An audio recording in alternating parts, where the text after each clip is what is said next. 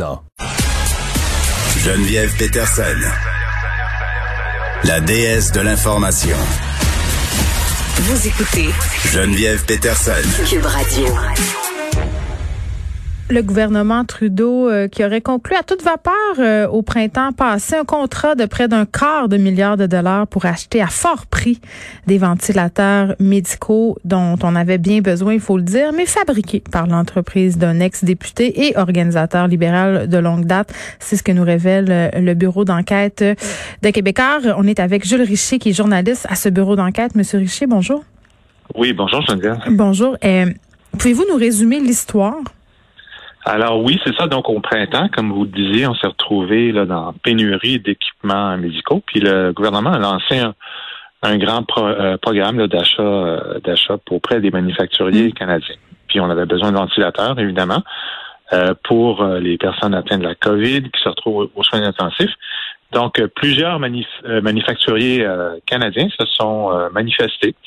Et parmi eux, il y avait euh, une compagnie que, qui n'existait pas avant, avant, le 31 mars, euh, qui a proposé euh, des ventilateurs là, fabriqués en sous-traitance par une, la compagnie Baylis Medical, qui appartient à, l'ancien député Frank Baylis, qui était député ici dans l'ouest de, Montréal, Pierre Fondelon. Donc, ils ont obtenu le contrat pour donc 10 000 ventilateurs et bon, d'abord, le, le, propriétaire de la compagnie, c'est l'ancien député, et aussi euh, les prix, le prix chargé a été quand même assez élevé parce que ce que Baylis a fait, c'est qu'ils se sont servis euh, d'un brevet, d'un brevet de la compagnie Medtronic, qui est un géant euh, mondial de l'équipement mm. médical, qui a donné un brevet pour un de ses ventilateurs au monde entier, pour que n'importe qui qui en aurait besoin euh, pour euh, dans le cadre de la COVID puisse en fabriquer. Parce que c'est ça.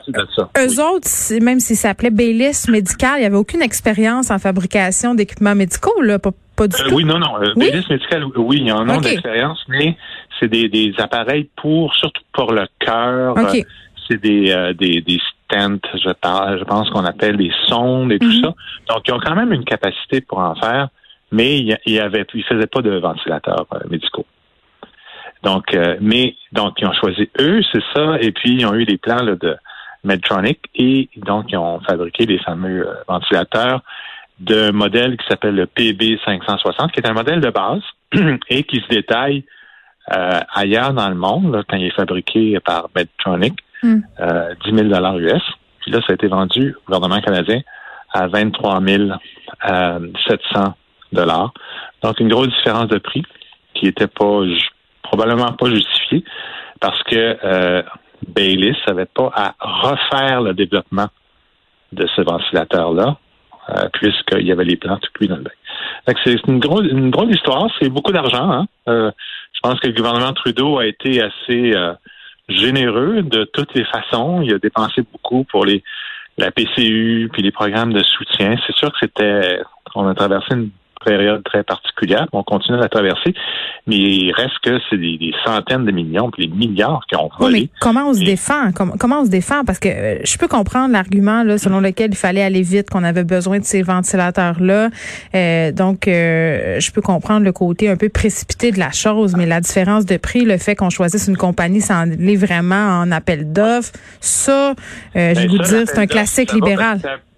Ça, c'est un, un, principe qui est appliqué à d'autres compagnies aussi pendant ce, ce, ce, ce, cet, grand appel-là. mais c'était bidon. Il y en a d'autres comme euh, CAE, les, euh, les, simulateurs c'est Montréal qui en ont obtenu, puis eux non plus n'avaient pas d'expérience dans les ventilateurs, évidemment.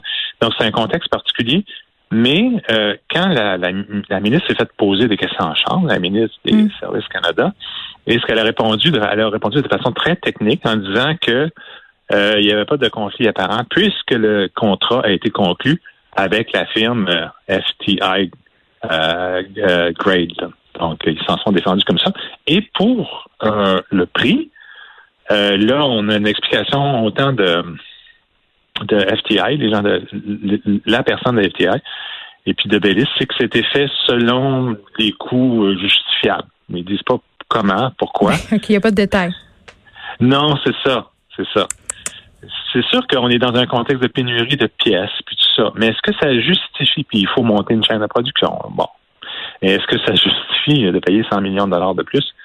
Ben, c'est une question euh, qu'on doit se poser, n'est-ce pas? Ben, et puis c'est la question euh, que se posent les contribuables et la réaction qu'on a en voyant ça ce matin dans le journal, c'est on est-tu vraiment surpris? Parce que, me semble, en tout cas, vous êtes journaliste depuis très, très longtemps quand même, là, me semble que ça fait des années qu'on en entend des histoires comme ça qui émanent du Parti libéral, des histoires de copinage. Le bureau d'enquête euh, ne cesse d'en sortir. Tu sais, à un moment donné, euh, je ne sais pas. Tu sais, comment, qu'on, comment on peut en arriver encore à faire confiance à, ce gouvernement-là? Moi, je me le demande. Le Parti conservateur se le demande aussi. Ben du monde qui se le demande. C'est ça. Effectivement, d'ailleurs, les conservateurs sont, sont partis, là. Euh, ils vont poser des questions euh, là-dessus. Bon, il va y avoir l'histoire de We Charity, qui mm. avait été aussi euh, où on était prêt à ouvrir grand les, les, les, les vannes pour dépenser de l'argent pour des conférences. Et aussi, on va examiner c'était 900 millions de mémoire. puis on va examiner aussi l'affaire de Frank Bellis. C'est sûr que c'est pas d'hier hein, que les gouvernements dépensent sans, sans compter. Mm. Bon, en même temps, dans la, dans la quand on regarde ce qui s'est passé avec la avec l'épisode euh, ce printemps, l'achat d'équipements, bon, j'ai regardé d'autres contrats. Il y, en, a qui sont très raisonnables. Par exemple, je sais pas, il y a une firme là, de, Winnipeg, le gouvernement a acheté 10 euh, millions de litres de désinfectant à main, puis hmm. ils ont payé 10 dollars le litre, ce qui est peu près raisonnable. Donc, c'est pas, c'est pas, c'est pas juste des histoires d'abus comme ça. Et bon, on avait une situation vraiment euh, catastrophique où il fallait remplir, faire des réserves. Ça, ça se comprend.